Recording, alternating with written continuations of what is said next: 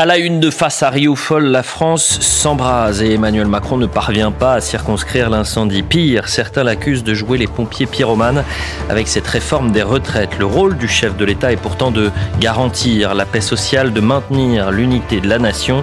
Emmanuel Macron peut-il tenir? On en parle dans un instant. Dans ce brasier, les forces de l'ordre jouent les pare-feux. Sursollicités, ils font face à des groupes radicaux de plus en plus nombreux, de plus en plus violents.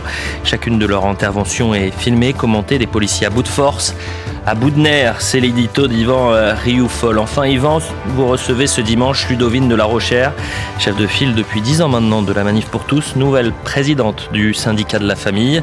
Quelle place à la famille dans la société française? Ses projets, ses ambitions politiques peut-être Vous lui poserez ces questions. Voilà le programme.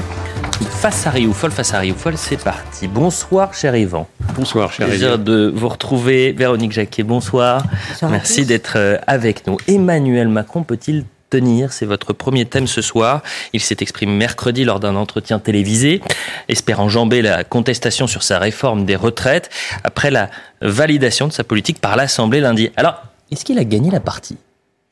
Écoutez, euh, je pense que lui, dans son fort intérieur, pense en effet qu'il a gagné la partie. Mais je crois qu'il risque d'être victime politiquement de sa propre solitude. D'abord, de son propre caractère qui me semble-t-il, n'analyse pas exactement quel est le rapport de force qu'il a voulu mener, parce qu'il s'est engagé dans un rapport de force sans voir que lui-même était affaibli. Et puis, je crois que sa solitude est due également à sa position aujourd'hui, qui devient celle de, euh, héritée par la Ve République de son rôle présidentiel. Alors, il me semble aujourd'hui, et là c'est un autre sujet que l'on abordera peut-être un autre jour, que le, le, rôle du président de la République doit être re-questionné en fonction de la, personnalité de ceux qui prétendent à cette fonction-là. Car je, je trouve que aujourd'hui, ni lui, ni son entourage, ni ses prédécesseurs ne sont à la hauteur, et c'est bien précisément pour ceci qu'il y a une crise en, en, en France aujourd'hui, ne sont à la hauteur de ces grands dessins, des grands dessins de la France. Je trouve qu'il y a beaucoup de petits hommes.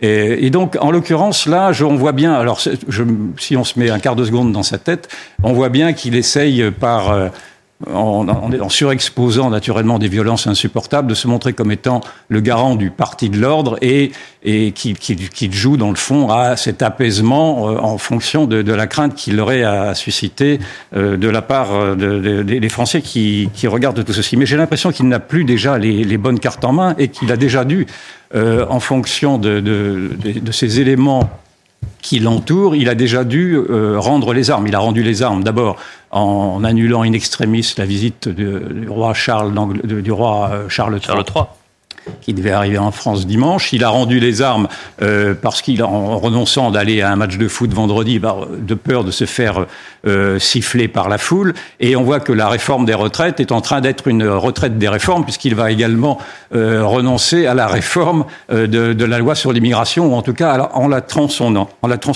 Donc, je, je, je, je crains qu'il, que l'on en arrive à ce point, à ce point ultime d'avoir à, demander au peuple de trancher. Mais pour l'instant, ce que je vois et ce qui me sidère, c'est qu'il accumule depuis maintenant euh, le début de son, de, depuis, de son premier quinquennat une série d'erreurs qui lui appartiennent. C'est-à-dire, outre le fait qu'il ne représente pas sa fonction, je pense qu'il est victime de son propre caractère. Il est victime de sa morgue tout d'abord, et sa morgue est, est à éclater après effectivement le rejet euh, de la motion de censure, le rejet à neuf mois, puisque il a fait dire et il a dit lui-même qu'il y voyait une victoire. Il a fait dire, en tout cas par Madame Borne, la première ministre, on a le droit d'employer le mot victoire, ce qui est quand même un manque, un manque de, lucidité qui me paraît flagrant vu l'état de tension de la société. Lui-même a dit gagner un vote peut être considéré comme une défaite, en, oubliant malgré tout que ce vote, cette, victoire apparente était une victoire à la Pyrrhus. Donc c'est ce qui me fait dire que cette arrogance déverse à nouveau des bidons d'huile de la part de cet homme-là,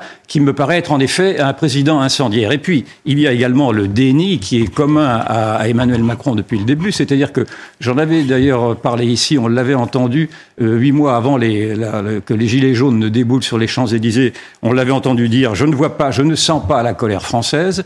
On l'avait entendu très récemment, euh, et donc la colère française était arrivée évidemment. On l'a entendu très récemment lors du, euh, du salon de l'agriculture, et on en avait parlé à l'époque. Il a repris cette même phrase en disant Je ne sens pas la colère, et j'avais mis en alerte en disant que s'il ne sent pas la colère, c'est donc qu'elle va débouler, et on la voit naturellement débouler, sauf que dans son, dans son entretien de mercredi, il a dit à nouveau Si les Français étaient totalement en colère, sans doute n'aurais-je pas été élu il y a un an. Donc on voit bien qu'il est incapable de se confronter à, la, défiance qui s'est installée au cœur de la société, et parce que ce n'est jamais de sa faute. Et sa troisième faiblesse, c'est précisément cette stratégie de l'évitement, c'est-à-dire que à chaque fois que vous observerez, euh, il, il rechigne à chaque fois à vouloir, à vouloir admettre qu'il ait pu se tromper d'un point ou d'un autre. Et là, sur la réforme des retraites, il a accusé d'abord euh, les Français de ne pas l'avoir compris, qu'il n'y aurait pas eu, soi-disant, suffisamment de pédagogie. Il a, il a accusé très directement, c'est quand même une maladresse insigne, les syndicats eux-mêmes de ne pas avoir fait,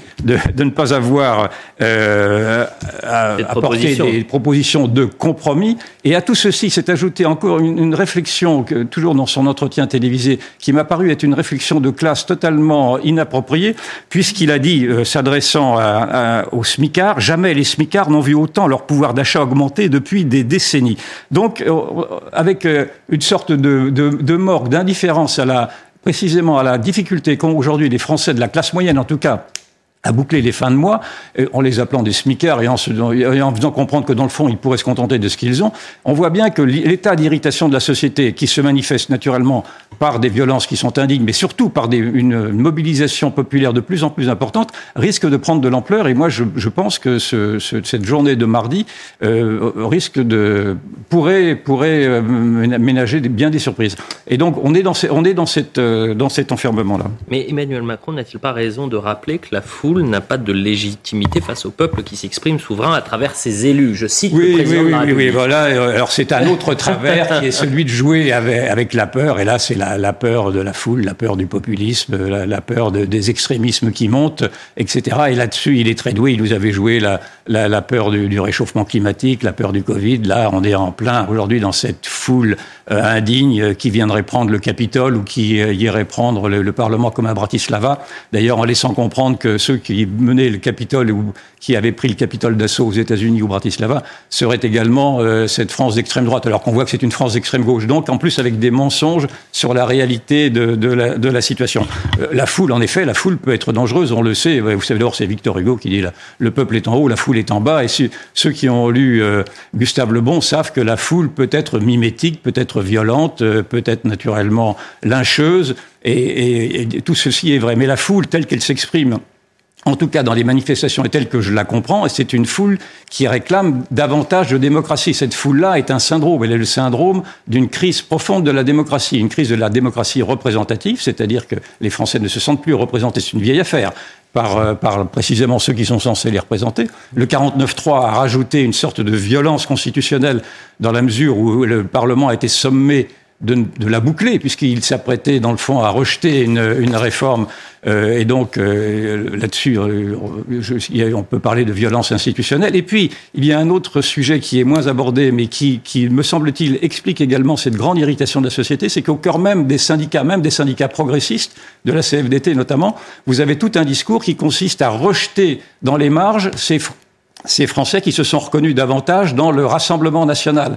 Euh, J'entends euh, le, le, le, le, secrétaire général de la CFDT nous dire à chaque fois que les représentants de la, du Rassemblement national sont, ne sont pas les bienvenus dans les manifestations syndicales, alors que les représentants de la France insoumise le sont. On voit ce qu'ils ont fait à Saint euh, très récemment euh, pour cette affaire de Sainte-Soline. Sainte Et donc, vous vous rendez compte qu'au cœur même des syndicats qui se réclament de la démocratie, eux-mêmes rejettent une grande partie de la démocratie. Donc, nous sommes dans une société hmm. totalement éruptive et qui ne voit pas d'autres débouchés, malheureusement, qu'à travers la rue. Et donc, la rue, en effet, et la foule, en effet, porte aujourd'hui un message qui me semble être un message qu'il faut entendre plutôt que de dire que cette foule est une, serait une foule agressive et qui mettrait à bas la République. Non, il n'y a pas que des factieux et des factions dans cette foule-là. Pour m'y être plongé, j'y ai retrouvé les mêmes, à peu près les mêmes profils que ceux qui manifestaient lors des Gilets jaunes, et cette foule-là est profondément respectable. Est-ce qu'il la comprend, la foule, Emmanuel Macron, Véronique Jacquet euh, non, il ne la comprend pas. Il a une solution pour sortir par le haut pourtant de cette crise, c'est d'avoir recours au référendum. Euh, ça, ce serait pleinement démocratique, ce serait une façon de dire « je vous ai compris », pour ne pas citer euh, Charles de Gaulle.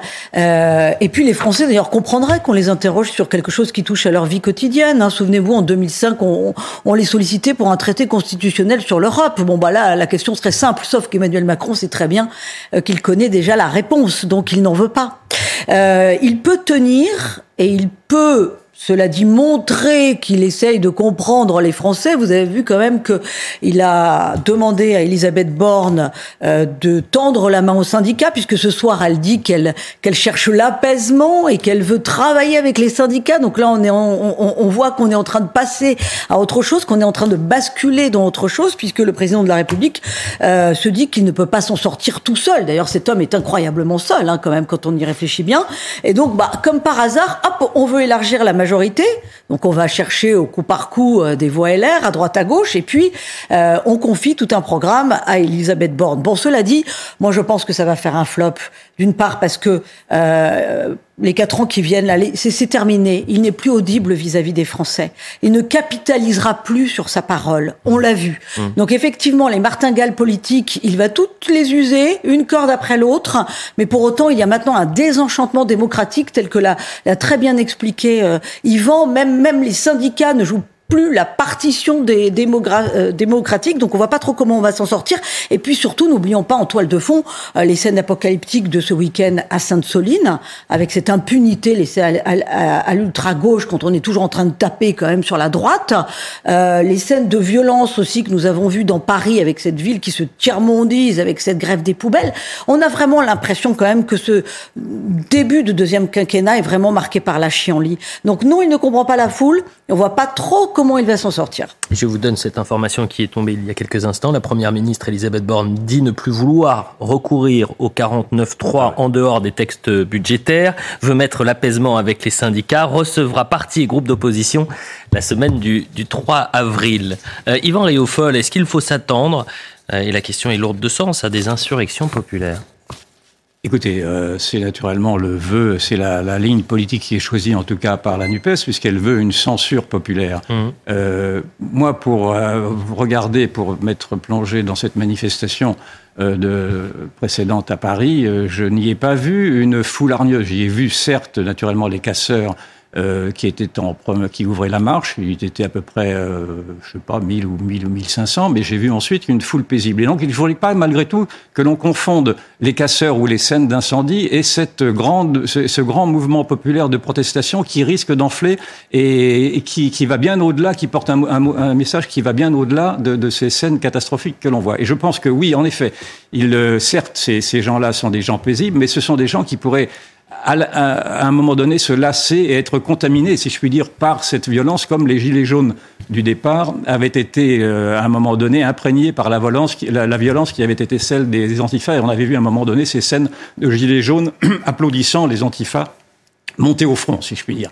Et donc, on est dans cette situation de tension aggravé en plus par d'autres maladresses du président de la République et de, son, et de sa première ministre, de dire à chaque fois il n'y a pas d'alternative. Vous avez ce credo qui revient tout le temps dans le discours présidentiel de dire, mais et encore une fois, depuis le départ, tout ça, ce sont des fondamentaux du macronisme, de dire, lors, lors de la crise du Covid, par exemple, il n'y a pas d'alternative, c'est-à-dire que tous ceux qui protestaient ou qui voulaient émettre des, des positions un peu divergentes étaient priés de se taire. Mmh. Et là encore, il l'a, il l'a redit en, en, se targuant d'avoir gagné donc euh, cette, euh, cette procédure de, de, de, la motion de censure. Il n'y a pas d'alternative au prétexte qu'il considérerait que, que ceux qui se, qui se réclameraient de la droite populiste seraient effectivement des incapables. Mais bon, euh, d'abord, on n'en sait rien. Et lui montre, lui, montre, lui s'est fait élire en disant si ce n'est pas moi, ce sera le chaos. On voit bien qu'il s'est fait élire et que c'est le chaos. Hmm. Donc je pense que les, les, Français voient tout cela et que l'on, et qu'en effet, si le, si le gouvernement continue, mais vous avez donné une, de la part de Madame Borne une, déjà l'expression de, sa, de, sa, de son réalisme en renonçant au 49.3, parce que ça aurait été naturellement une étincelle supplémentaire. Donc je pense qu'on peut peut-être s'attendre à ce que le gouvernement maintenant fasse Attention, mais je, je, je, suggère malgré tout de regarder au-delà de ce qui se passe à Paris, parce qu'aujourd'hui l'histoire ne se fait plus tellement à Paris, qui est un Paris qui s'est gentrifié, qui s'est embourgeoisé, qui est un Paris qui est mené naturellement par la Nupes, mais la Nupes est d'abord un, un, parti de petits bourgeois dans le fond, et j'invite davantage à regarder, en tout cas moi ce qui m'intéresse davantage, c'est de voir quelles sont l'ampleur des manifestations dans les provinces, parce que c'est là, dans cette France décentralisée, dans cette France girondine, que, s'écrit l'histoire, que s'écrit l'histoire à travers une société civile qui s'écarte de plus en plus des syndicats et d'ailleurs, peut-être que les syndicats risquent de perdre la main. Euh, alors, je ne sais pas si ce sera en bien ou en mal, mais j'invite davantage les médias, plutôt que de se focaliser sur les, feux de poubelle de Paris, à regarder exactement ce qui se passe en province. Et ce qui se passe en province est beaucoup plus calme, d'abord, euh, sauf à Nantes ou à Rennes. Mais enfin, dans, des grandes villes comme Marseille ou tout ceci, on n'a pas ces, pas ces mouvements d'insurrection qui, qui, qui, se traduisent simplement par des feux de poubelle. Il faut aussi relativiser, pardon. Pour l'instant, oui, vous êtes, je vois que vous êtes dubitatif. Parce, bah, parce qu'à Bordeaux, la mairie de Bordeaux, par exemple, a été, la porte a été Vous êtes très impressionnable. Ou d'accord. J'invite, j'invite à ne pas tomber simplement dans cette, cette facilité de ne regarder que ce qui brûle. Je mm. pense que ce qui brûle pour l'instant, c'est une, une démocratie irritée et que le peuple est en train de porter un discours qui pourrait être un discours potentiellement révolutionnaire, mais dans le bon sens du terme. Autre thématique les forces de l'ordre. Les forces de l'ordre peuvent-elles tenir le choc? Euh, Les forces de l'ordre qui sont sursollicitées comme jamais par le gouvernement, est-ce qu'aujourd'hui euh, elles sont à bout de force, à bout de nerfs, ces forces de l'ordre, et ça peut craquer ou pas? Moi, je, pense que les forces de l'ordre sont à bout de nerfs, naturellement. En plus, avec ces, stratégies d'éclatement des conflits où, où les, forces, de l'ordre se multiplient sur tous les fronts, elles ne peuvent pas tenir, bien entendu. Mais encore une fois, je pense que si effectivement ces forces de l'ordre sont fragilisées, c'est parce que la, République elle-même s'est fragilisée. C'est-à-dire que moi, j'en veux beaucoup, d'abord au discours euh, commun qui a été de dire que c'était l'extrême droite qui était le fauteur de troubles en se, masquant quels étaient effectivement les, les, les graves dangers pour la démocratie qui était porté par l'extrême gauche, l'ultra-gauche, appelez-la comme vous voulez, et qui porte effectivement un discours d'insurrection pour faire tomber une démocratie. Et ceci, personne n'a voulu le voir, et, euh, c'est ce qui éclate à, nos yeux aujourd'hui. Donc j'en veux beaucoup à ceci, et, je, pense, et je, rappelle aussi que depuis 1789, malheureusement, la violence politique paye. C'est-à-dire que 1789, dont on fête le, 14 juillet euh, l'anniversaire à chaque fois, a été une journée épouvantablement violente, où l'on a même coupé des têtes. On n'en est pas là, Dieu merci. Mais également, la violence a été euh, un fait politique qui a, qui a obligé sur la sur la ZAD de, près de Nantes de Notre-Dame-des-Landes de Notre-Dame-des-Landes qui a obligé le pouvoir à reculer alors même que la population locale avait accepté par référendum cette, euh, ce projet d'aéroport à Notre-Dame-des-Landes. Je n'oublie pas que 17 milliards ont été déversés sur les gilets jaunes quand ils ont décidé de passer à l'acte, à l'acte très violent aux alentours de l'Arc de Triomphe en décembre 2014. Mmh. Et donc, on voit bien qu'aujourd'hui, la, la, la, violence est devenue malgré tout un argument supplémentaire qui est, et, et l'histoire de la, de, de la France et de ses révolutions est ainsi faite également que les révolutions ne se font aujourd'hui plus que par la violence. Alors, je ne sais pas si nous sommes encore en révolution ou pas, mais en tout cas, je pense que cette violence-là, non, non, et non, naturellement, il est euh, indéfendable, bien entendu, mais explicable par euh, cette faiblesse intrinsèque qu'a l'État, effectivement, à ne pas pouvoir argumenter et à ne comprendre, dans le fond, que cette violence-là, quand elle a comme ultime euh, résonance le, le, le, fait de secouer un petit peu la léthargie des, des pouvoirs, des pouvoirs euh, en place. Trois jours après le saccage de l'Arc de Triomphe, Édouard Philippe qui dit aucune taxe ne mérite de mettre l'unité de la nation en, en danger. Véronique Jacquet, ces forces de l'ordre aujourd'hui, elles sont épuisées et attaquées aussi par une partie de la classe politique. On entend violence policière. On a entendu Jean-Luc Mélenchon ce soir dire il faut supprimer cette fameuse brave M. Et si on est euh, en poste, on supprime, mais surtout, ils vont se faire soigner. C'est ce qu'il a dit euh, sur LCI notamment. Ce qui me paraît très grave, notamment quand euh, nous regardons les images de Sainte-Soline, c'est qu'on a pu affaire à des manifestations. Ce sont des champs de bataille on a quand même des, des, des, gens de l'ultra-gauche qui viennent avec un sac à dos avec des armes dedans. Donc euh, on est en train de faire des, des, gendarmes et des policiers de la chair à canon pour des gens de l'ultra-gauche. Et ce qui me paraît extrêmement dangereux, c'est que nous avons quand même des black blocs qui viennent de l'étranger, qui passent la frontière comme ça, alors qu'on sait qu'il y a une véritable volonté de nuire sur le sol français. Alors d'une part, il y a quand même une forme de complaisance ou de faiblesse, et d'autre part, il faut quand même attaquer le mal à la racine. Le mal à la racine pour ces gens euh, qui viennent en voulant détruire la République de l'intérieur, euh, ce sont d'abord ce qu'on leur apprend, euh, pour certains dans les manuels scolaires, à savoir que c'est la fin du monde, euh, qu'il faut prôner la décroissance, qu'il faut un autre système. On met ça, cette pourriture-là, dans la tête de, ces enfants, et ça donne ensuite ce que ça donne à Sainte-Soline. Et la deuxième chose qui me paraît aussi très importante, c'est des cours qui sont donnés à l'université où l'on incite au recours à la violence en politique Ça s'enseigne aussi. Il y a un théoricien suédois, par exemple, qui s'appelle Andreas Malm, qui a écrit un livre qui s'appelle Comment saboter un pipeline. On apprend ces, techniques de sabotage. Et voilà, voilà ce qu'on met dans la tête de nos jeunes dans certaines universités en France. Il me semble quand même que le gouvernement pourrait faire quelque chose. Une dernière question euh, avant la publicité. Yvan, vous vouliez revenir sur les cités. Est-ce qu'elles sont pour l'instant, euh, et c'est un fait, absentes des manifestations? Pourrait-elle rejoindre cette mobilisation Oui, ça c'est une constatation qui n'est pas souvent relevée et qu'en effet, euh, jusqu'alors nous avions vécu depuis les, grandes, les grandes émeutes urbaines de 2005 avec des cités euh, des cités qui étaient en éruption, on voit aujourd'hui que les cités sont plutôt calmes et que l'éruption vient précisément de cette France profonde-là, de cette France des petits blancs. Alors euh, donc il y a une interrogation à avoir de savoir si les, cités vont rejoindre ou non ce mouvement. On avait, on avait observé que lors de, des Gilets jaunes, les cités, enfin les voyous des cités euh, les rejoignaient pour saccager les commerces en fin de parcours. On, me dit, certains policiers me disent qu'ils observent le même phénomène aujourd'hui, mais euh, euh, le fait est que pour l'instant, les cités se tiennent à, l'écart de, cette contestation sur les retraites, comme si elles ne se, sentaient pas concernées. Moi, je, ce qui me, ce qui me, le scénario noir qui serait celui à craindre pour le pouvoir serait que les policiers, qui sont les premiers à manifester, il y, a, aussi quand même une sorte de schizophrénie chez les policiers,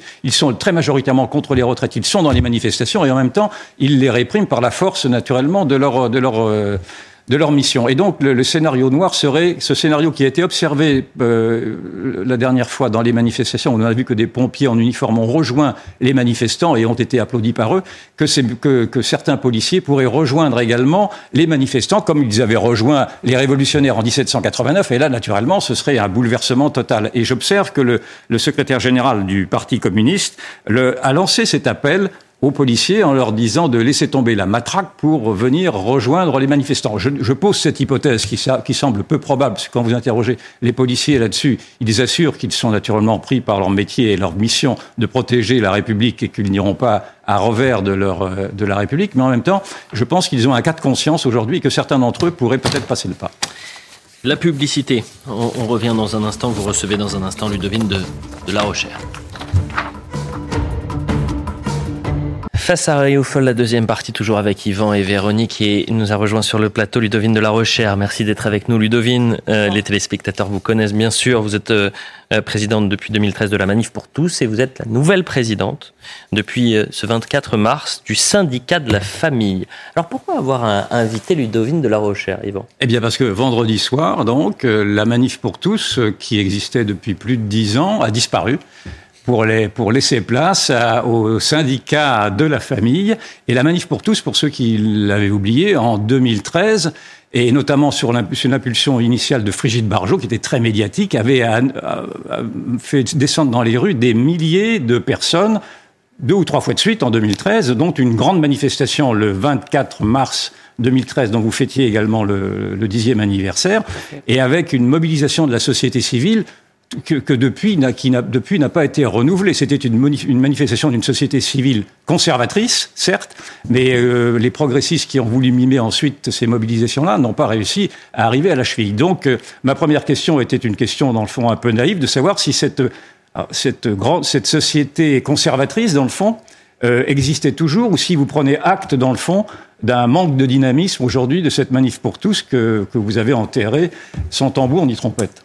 Alors en fait, euh, au contraire, euh, cette société civile euh, qui veut défendre la famille, elle est toujours, elle y est toujours extrêmement attachée parce qu'elle en voit toute la nécessité, le caractère irremplaçable et j'allais dire la société d'aujourd'hui dans lesquelles montent les problèmes de délinquance, de violence, dans laquelle la famille se défait, l'engagement se défait, la natalité s'écroule. Eh bien, euh, ces centaines de milliers de personnes qui ont manifesté en 2013, mais aussi en 2015, en 2016, en 2019, encore en 2020, euh, se rendent compte qu'il faut euh, changer de paradigme et peut-être se présenter autrement, agir différemment, c'est-à-dire sous la forme d'un syndicat. mais on voit bien que la famille en France est très attaquée, très critiquée, très exclue aussi. Il n'y a même pas de ministère de la famille. Et donc, il a paru absolument impératif de poursuivre euh, la défense de la famille que nous menons depuis dix ans, mais euh, d'une autre manière et en étant encore plus explicite sur cet objectif de défendre la famille. C'est-à-dire que vous renoncez aujourd'hui à ces grandes manifestations populaires, de faire redescendre dans la rue des, Français pour défendre euh, un idéal qui est celui de la famille ou celui de, euh, contre, qui était contre le mariage pour tous, c'est-à-dire contre le mariage, euh, de, contre la loi Taubira. C'est-à-dire que la manif pour tous, elle a toujours défendu, effectivement, en l'occurrence, le, respect de la différence des sexes et donc de la complémentarité homme-femme pour fonder une famille.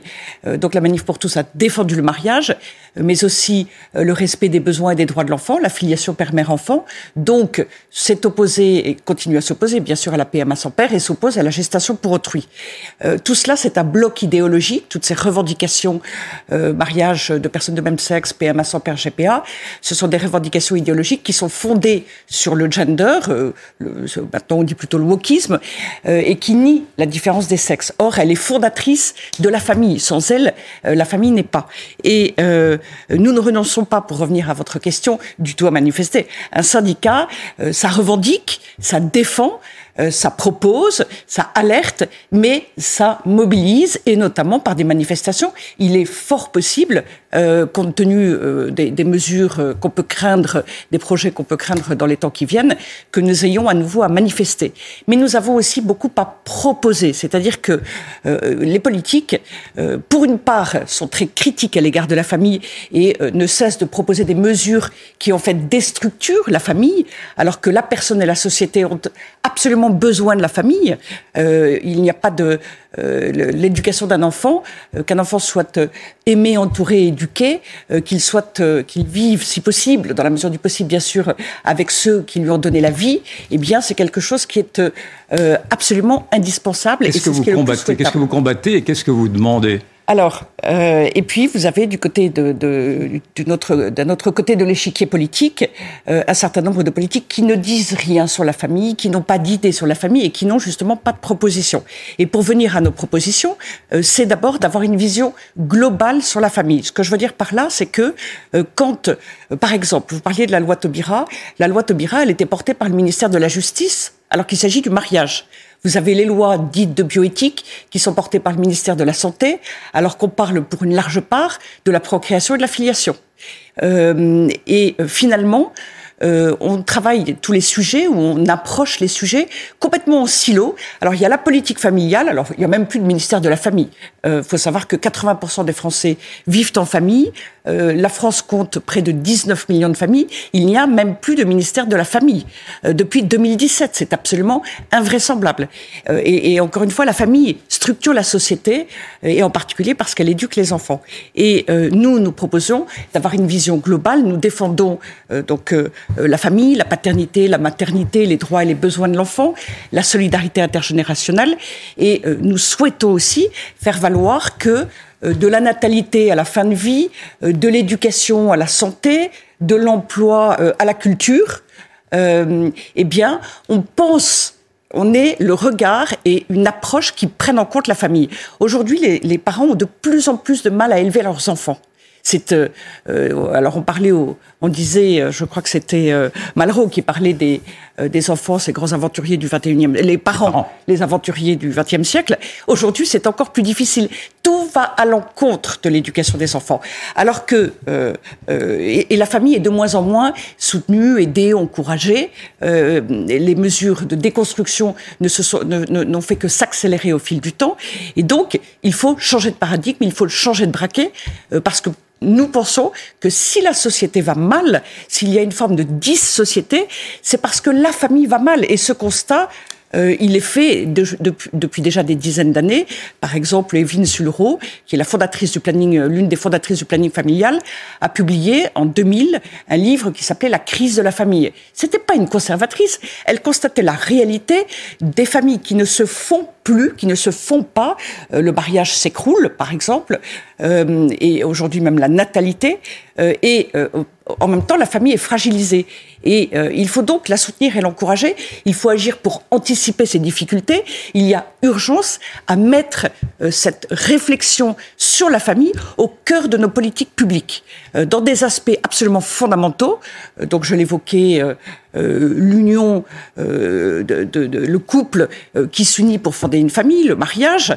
et il faut mettre en valeur le mariage, c'est la forme d'union la plus stable, la plus protectrice pour l'enfant, qui a besoin de stabilité. Et puis, donc la procréation, etc. Mais au-delà, c'est la vie familiale qui doit être prise en compte. On va reprendre en détail vos mesures. Véronique Jacquier. Oui, euh, les propositions, c'est une chose. Euh, faire bouger les lignes, euh, c'en est une autre. Comment faire sans avoir de relais fort en politique?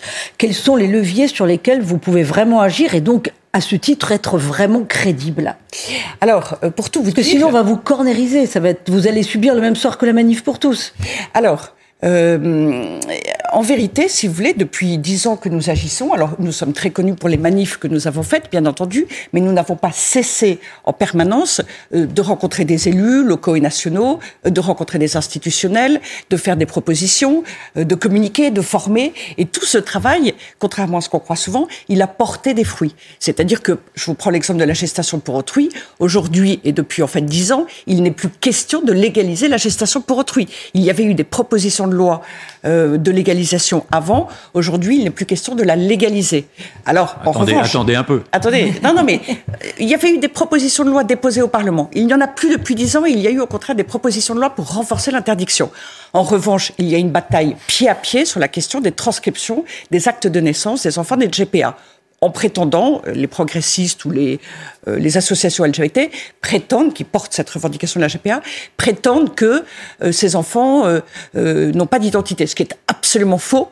ils ont heureusement et évidemment un acte de naissance qui est reconnu par la France, même s'il est établi à l'étranger. Donc il y a une bataille pied à pied parce qu'en face de nous... Et vous, vous demandez quoi Et nous, on demande qu'on soit beaucoup plus ferme face à la pratique et au recours à la GPA à l'étranger. La France ne peut pas tolérer l'exploitation de femmes, la location de femmes et l'achat d'enfants ni sur son territoire ni à l'étranger. Et donc nous, nous demandons notamment qu'on interdise aux Français aussi d'avoir recours à la GPA à l'étranger, entre autres mesures. Euh, et par ailleurs, la non-marchandisation du, du, des corps, elle doit être constitutionnalisée, puisqu'aujourd'hui, il y a une marchandisation euh, qui se répand, euh, non seulement des corps, mais aussi des produits du corps humain, et je pense aux gamètes sexuels. Est-ce qu'il y a une mesure phare qui pourrait résumer, dans le fond, pour que nos téléspectateurs comprennent bien votre position, une, une mesure phare qui pourrait résumer votre position sur la famille? Quelle, quelle serait l'urgence d'une mesure pour euh, venir en aide à la famille Alors, je vais vous dire, l'urgence, euh, ce serait d'abord d'avoir un ministère de la famille qui ait des capacités transversales, c'est-à-dire qui euh, puisse, comme c'est le cas de certains ministères, travailler en transversal avec l'ensemble des autres ministères et que nos projets politiques d'une manière générale, soient décidés en tenant compte de leur impact sur la vie familiale. Ça, c'est absolument impératif, c'est extrêmement urgent. Je vais vous prendre un autre exemple, la fin de vie. Alors on parle bien sûr à propos de l'euthanasie et des suicides mhm. assistés, on parle des patients, des malades, euh, à juste titre, on parle des soignants, ce qui est tout à fait nécessaire et légitime, mais quand parle-t-on de la famille? La fin de vie, euh, elle est accompagnée par la famille, euh, par, les, par les plus proches, et c'est eux qui sont euh, les premiers concernés en dehors du patient, bien sûr, et qui vont vivre de telle ou telle manière, et euh, parfois extrêmement douloureusement, euh, la, manière dont la personne s'éteint, la manière dont elle part. Et donc la question de l'euthanasie et du suicide assisté, la famille doit être aussi au cœur de ceux qui sont consultés et de ceux qui sont pris en compte dans ce débat. C'est ceci dit pour prendre un exemple.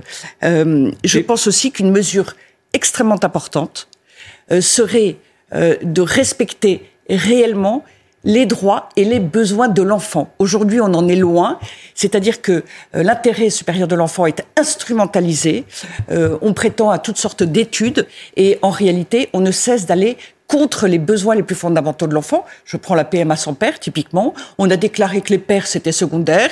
Et schlock, euh, eh bien, euh, légalisons la PMA euh, pour les couples de femmes ou les femmes seules. C'est absolument invraisemblable. Et, euh, mais on le fait euh, dans bien des domaines. Je prends la question de la pornographie. il faudrait l'accès à la pornographie des mineurs. On devrait être beaucoup plus ferme et efficace. Et quand on en a la volonté politique, on peut dans ce domaine-là. Et puis, aujourd'hui, on a un sujet très grave qui est l'incitation, le prosélytisme, je parlerai même de propagande, auprès des mineurs pour leur dire t'es peut-être pas un garçon, t'es peut-être pas une fille, et il faut peut-être que que tu t'auto-détermines pour être heureux et éventuellement tu changes de sexe avec des effets irréversible. Euh, c'est un scandale absolument incroyable sur le plan humain. Alors là, encore, c'est aux familles et non pas à Monsieur Blanquer, euh, enfin, à enfin, euh, ex Monsieur ex-ministre de l'Éducation nationale. Je pense à sa circulaire sur ce sujet-là. Ce n'est pas à l'école ni à la CAF d'ailleurs de traiter ce sujet. C'est aux familles et il y a une défiance vis-à-vis des familles et vis à -vis des parents de nos gouvernants. Donc vous affrontez très directement, sans avoir à prononcer le mot, vous affrontez cette idéologie du wokisme. C'est bien ceci. Vous êtes la première. Est-ce que l'on peut résumer votre position en disant que vous êtes la première euh, opposition officielle au wokisme, qui est donc cette, euh, cette idéologie qui, euh, qui invite à choisir soi-même son sexe et à choisir soi-même son genre? Absolument, mais cela fait dix ans que la Manif pour tous dénonce l'idéologie du genre. En 2012, en fin 2012, nous disions dans les premières manifestations, on veut du sexe, pas du genre on voyait déjà que le substrat de ce à quoi nous avons assisté ces dernières années euh, consistait à dire homme ou femme, ça n'est qu'une construction, ça n'a pas d'importance. Donc, on peut marier deux hommes ou deux femmes ou un homme et une femme, ça revient au même, et on peut avoir un enfant qui aura prétendument deux pères ou deux mères, ce qui est, euh, euh, ce qui est une aberration anthropologique et qui ne tient pas compte de la réalité. Et la suite, ce qui se déroule, c'est toujours le même raisonnement, c'est on n'est pas homme ou femme, donc un enfant n'est pas forcément garçon ou fille, et c'est à lui, suivant son ressenti subjectif à l'intérieur, de s'autodéterminer. Mais on emmène les enfants, euh, des ados, euh, dans une illusion, dans une chimère, et dont malheureusement ils paieront des, des, des, dégâts, des conséquences dramatiques. Et donc cette, cette opposition au wokisme, euh, qui attaque en particulier la différence homme-femme, mais aussi la famille, elle est absolument nécessaire parce qu'autrement, euh, on voit bien, euh, pour revenir à la famille, à quel point elle se défait, à quel point elle se déstructure et à quel point nous avons un problème d'éducation. Si l'éducation nationale d'ailleurs ne peut pas, ne peut plus enseigner c'est notamment parce qu'elle voit arriver dans les écoles, à l'école, des enfants qui ne sont plus, euh, que les parents ne parviennent plus à éduquer. Euh, il y a un manque immense euh, et je n'entends pas les politiques en parler, je n'entends pas les politiques s'en soucier. Alors si, personnellement, dans des rendez-vous privés, dans, en entretien, ils comprennent tout à fait ce que je développe là. cela les euh, les intéresse, mais au-delà de ça, il faut aussi développer une certaine culture de la famille et des propositions, et c'est ce que nous voulons absolument faire euh, dans les temps qui viennent. Euh, combien de divisions Combien de divisions de, derrière vous? Parce que vous avez beaucoup d'ambition, mais on a du mal à, comprendre avec qui vous allez travailler et, et, comment vous allez peser, surtout dans le débat. Alors, je vous remercie de cette question. D'abord, nous appelons à se syndiquer, à devenir membre du syndicat de la famille. Euh, comme euh, ils vont le rappeler tout à l'heure, euh, les manifestations de la Manif pour tous, donc de 2013, mais encore jusqu'en 2020 euh, même si les médias s'y sont moins intéressés. Euh, ce sont des manifestations immenses et nous avons euh, toujours une partie de la population française qui est derrière nous. L'autre jour, l'IFOP a fait une étude qui disait que 25% des Français défendent et sont en adéquation avec nos idées. Puis je vais vous dire, la famille, elle est plébiscitée par les Français. Toutes les enquêtes le montrent. Les politiques, pour des tas de raisons, ne veulent pas en parler, ne veulent pas s'y intéresser, ne sont pas à l'aise, ou alors au contraire vont, veulent plus d'individualisme et donc vont contre la famille. Euh, mais la famille, elle est plébiscitée par les Français. Est-ce qu'on euh, pourrait imaginer une concordance des luttes, puisque cette expression est à la mode, qui ferait se rassembler la manif pour tous et les Gilets jaunes Les Gilets jaunes de la, de la, du premier épisode, les Gilets jaunes tout à de cette France plutôt conservatrice d'ailleurs et qui pourrait sur ce dénominateur commun être d'accord avec vous. Partout où je vais, euh, les gens viennent me voir en, me remerciant pour ce que je fais. Euh, alors ils en font pas, euh, ça ne veut pas dire qu'ils viennent manifester ou, mais ils voient très bien, ils comprennent très bien à quel point on est dans une déconstruction qui est gravissime et que nous payons très cher. Et tous, sur, sur un plan humain, c'est très très grave. Et bien sûr, en particulier les plus vulnérables. Et les gilets jaunes, euh, euh, euh, nous les avons longuement et souvent rencontrés. Nous avions même fait une enquête auprès des Gilets jaunes parce que nous étions très frappés de ce qu'ils parlaient sans cesse dans leurs inquiétudes, dans leurs préoccupations, dans leurs urgences de la fin du mois et pas de la fin du monde, comme ils disaient.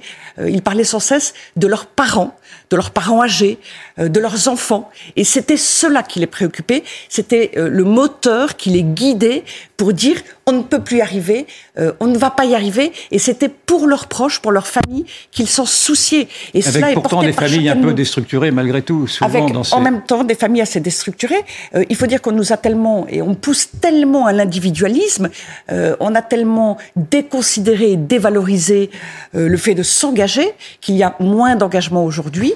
ce que je disais tout à l'heure, il y a moins de mariages. et euh, et donc il y a moins de stabilité dans la société. Et on sait depuis des années que euh, le taux de séparation des couples, euh, qu'ils soient concubés, paxés ou, ou, paxés ou mariés, est extrêmement important.